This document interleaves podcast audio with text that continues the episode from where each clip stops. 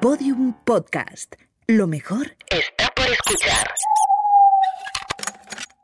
Esto es Territorios Improbables. Soy Pedro Torrijos.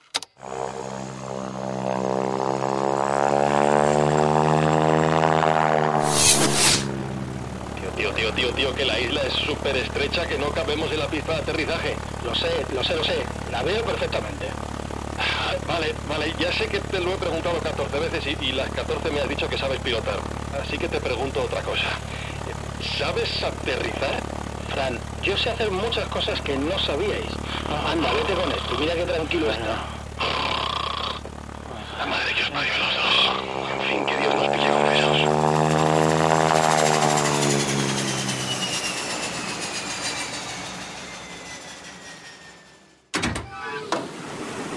Chicos, bienvenidos a la isla de Lord Howe. Espi, despierta. Ven a ver cómo mola esto. Ven, ven, ven. Hostia. ¿Cómo mola esto, no? Parece la isla de Parque Jurásico. Pues es incluso mejor. Esta isla tan pequeña es el resto de un continente hundido. Aquí hubo una guerra entre ratas y lechuzas que al loro duró 100 años y su animal más característico es una salchicha. Como que una salchicha. Ah, y viven 30 minutos en el futuro. ¿Cómo que, que- cómo que en el futuro? ¿Cómo, cómo que una guerra entre ratas y lechuzas? ¿Cómo que un continente hundido? Sí, tíos. Un continente hundido que, por cierto, se llamaba Cialandia.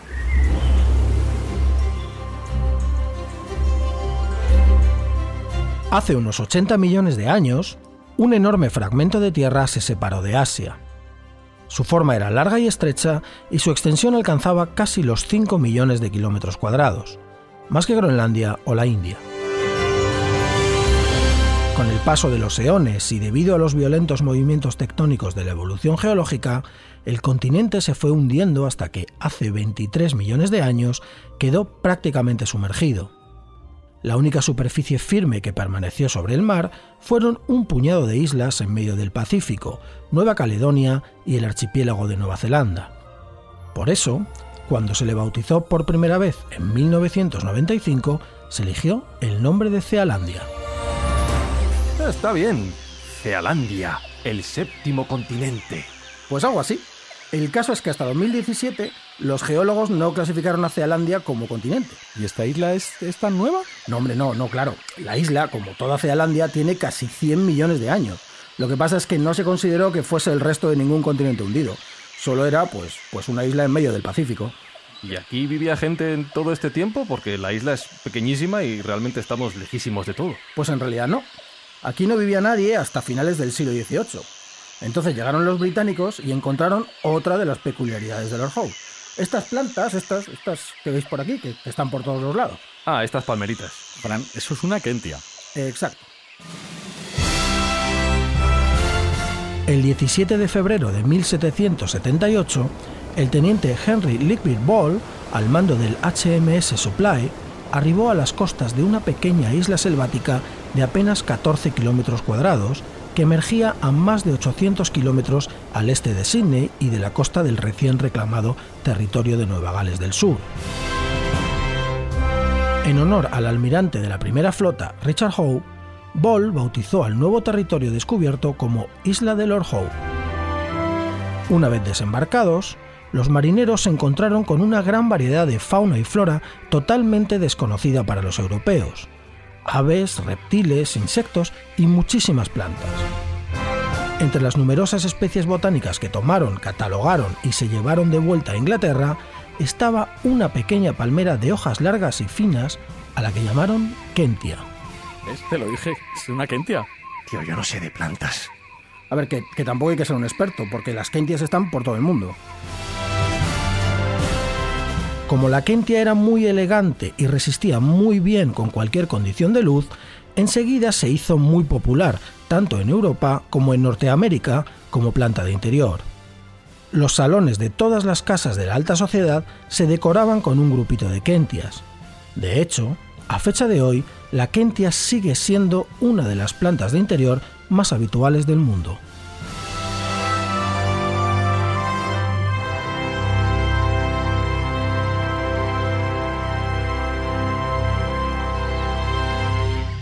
¿Y todas las kentias salieron, salieron de aquí? Todas. Es más, la cosa tuvo tanto éxito que a lo largo del siglo XIX la isla de Lord Howe se convirtió más o menos en un vivero de kentias. Los comerciantes comenzaron a separar las semillas y a cultivar la planta para que no se acabase. Y claro, pues también iban y venían en barcos para, para desplantar las kentias y llevárselas por todo el planeta. Barcos llenos de palmeras. Curioso. Bueno, a ver, llenos de palmeras y llenos de marineros. Y ojo, porque también estaban llenos de otros pasajeros inesperados que desataron una guerra. Ah, la guerra que dijiste entre ratas y lechuzas. Sí, señor, esa guerra. En 1918, uno de los barcos que atracaban regularmente en Lord Howe, además de marineros y comerciantes, trajo consigo a varios centenares de ratas como polizones.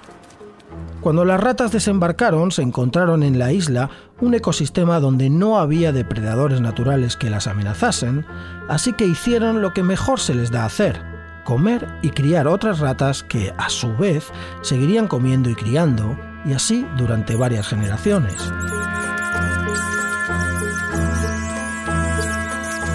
Tras dos décadas de propagación sin freno, las ratas prácticamente se habían apoderado de la isla, extinguiendo en su crecimiento a cinco especies de aves y a 13 de invertebrados.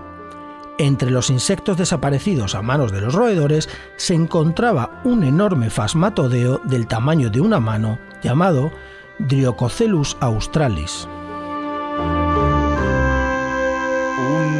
Fantasmodeo?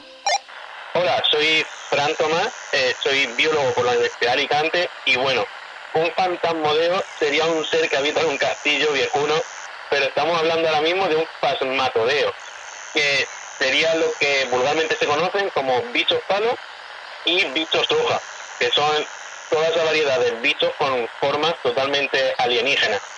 Y en particular, en este el que hacemos referencia, se le conoce como insecto palo de Lord Howe. Pero también se le llaman pues langosta terrestre, cigala terrestre e incluso salchicha con patas. Pero bueno, eso es si te gustan las salchichas bien pasadas. Sí, bueno, lo que sea, yo no me voy a comer un insecto aunque parezca una salchicha, ¿eh? Pues tampoco podríamos porque aquí ya no queda ninguno. Y fue una putada, pero no fue el principal problema. La extinción del insecto palo de Lord Howe no fue una preocupación demasiado importante para la gente de entonces. El verdadero problema con las ratas es que se comían las semillas de la kentia, y la kentia daba mucho dinero. Por esa época, la isla ya pertenecía a Australia y los australianos decidieron acabar con la plaga. Regalaron unas cuantas escopetas a los lugareños que se habían establecido allí y a expedicionarios de toda condición, y organizaron batidas para eliminar a las ratas, ofreciendo seis peniques por cada rata que exterminasen. Como había que demostrar que efectivamente se había eliminado a la rata para cobrar la recompensa, las oficinas del gobernador se llenaron de ratas muertas, lo cual era incluso más peligroso que la plaga. Así que se decidió que solo sería necesario enseñar la cola del roedor, y esto dio carta de nacimiento a la primera moneda oficiosa de la isla de Lord Howe, las cajas de cerillas. Como los cazarratas profesionales guardaban manojos de colas de rata en cajas de cerillas, con el tiempo la caja de cerillas llena se convirtió en moneda de facto entre los expedicionarios. Y entonces consiguieron acabar con todas las ratas, ¿no? Porque no hemos visto ninguna por aquí. Que va, que va. Las ratas se reproducían a una velocidad imposible de detener por muchas escopetas que hubiese. ¿Y entonces cómo lo resolvieron? Pues lo resolvieron, y un poco a medias, cuando intervinieron los Estados Unidos en 1927. La mejor es que los yankees mandaron al ejército. Pues no del todo. A ver, las kentias también eran muy valiosas para el mercado americano, así que los Estados Unidos enviaron ayuda al gobierno australiano para combatir la plaga. Pero no mandaron a un ejército convencional, mandaron, ojo, a una fuerza aérea. ¿Aviones? No, aviones no. Lo que trajeron los americanos fueron, alucinad, unas cuantas lechuzas comunes, que es uno de los depredadores naturales de las ratas. El esfuerzo combinado de las escopetas y las lechuzas consiguió parar el crecimiento de las ratas y en unos pocos años las plantaciones de Kentia volvieron a crecer. El problema es que en la isla tampoco había ningún depredador natural de las lechuzas y al final unas cuantas tuvieron que ser abatidas por las mismas escopetas que habían estado de su lado. Por suerte, no se convirtieron en un problema mayor. Con todo, las ratas siguieron deambulando por la isla, aunque más o menos a raya gracias a las lechuzas que siguen aquí y a varias intervenciones con trampas y cebos. Como aún había mucho miedo a que los roedores volviesen a hacerse dominantes, en 2018 las autoridades volvieron a lanzar un ataque aéreo, esta vez sí desde aviones. Concretamente, una avioneta de control de plagas que esparció el veneno suficiente para exterminar las de Lord Howe en su práctica totalidad, 100 años después de que llegasen por primera vez. Esto es brutal, tío. Pues todo esto pasó mientras la UNESCO declaraba este territorio como Patrimonio de la Humanidad precisamente por su biodiversidad. Pensá que aquí sigue habiendo pues unas cuantas variedades únicas y endémicas, aunque algunas otras pues se hayan extinguido. Ah, sí, la salchicha con patas esta que nos contaste antes. Uy, no, la historia de la salchicha con patas no había terminado. ¿Veis ese islote a lo lejos en el mar? Pues sujetaos que vamos para allá. Ah, ya estamos otra vez. Esto es la pirámide de Bol, un risco volcánico casi inaccesible que tiene 560 metros de alto y solo 0,2 kilómetros cuadrados de superficie. También es patrimonio de la humanidad y también pertenece al conjunto de Lord Howe. Se llama así porque fue la primera tierra firme que descubrió el teniente Ball en la expedición que os conté antes de 1778. ¿Y aquí no vive nadie? Bueno, no vive ninguna persona, pero sí que vive algo. Seguidme. Fijaos, fijaos.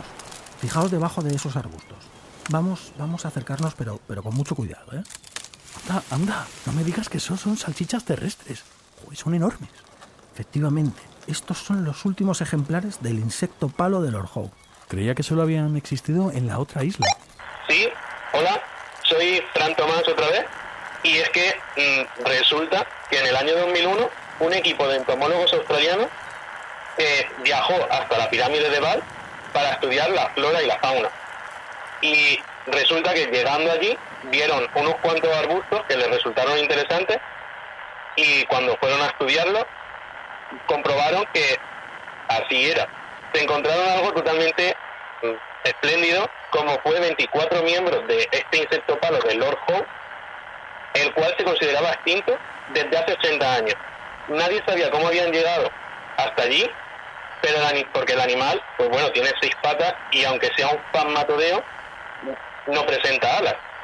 Y, se, vamos, nunca antes se habían detectado en la pirámide. Pues mira, final feliz para los bichitos. Sí, aunque aún están en grave peligro de extinción.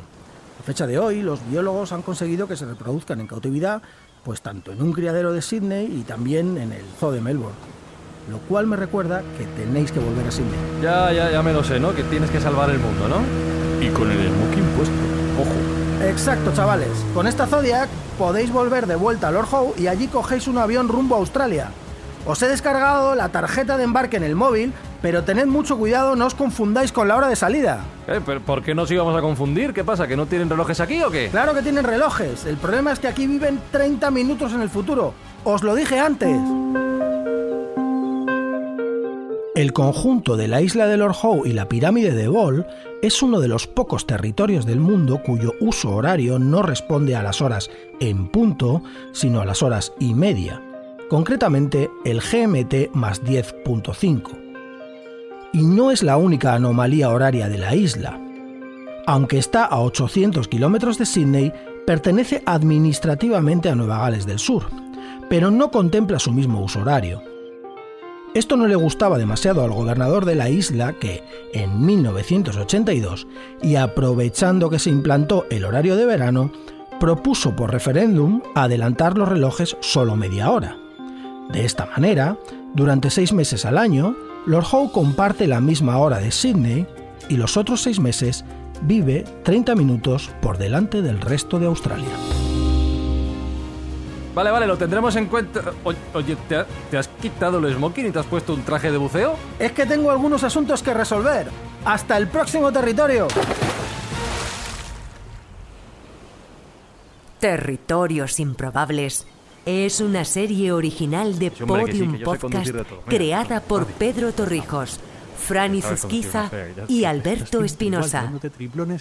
Dirección. Pedro Torrijos. Guión Pedro Torrijos y Fran Izuzquiza. Bueno, Diseño sonoro, Alberto Espinosa. Producción, corre. ¿A dónde Pablo quieres? Isasa. Editora jefe, Ana Rivera. Productora Pues ejecutiva. Lourdes Moreno Cazalla. A la otra izquierda, Fran.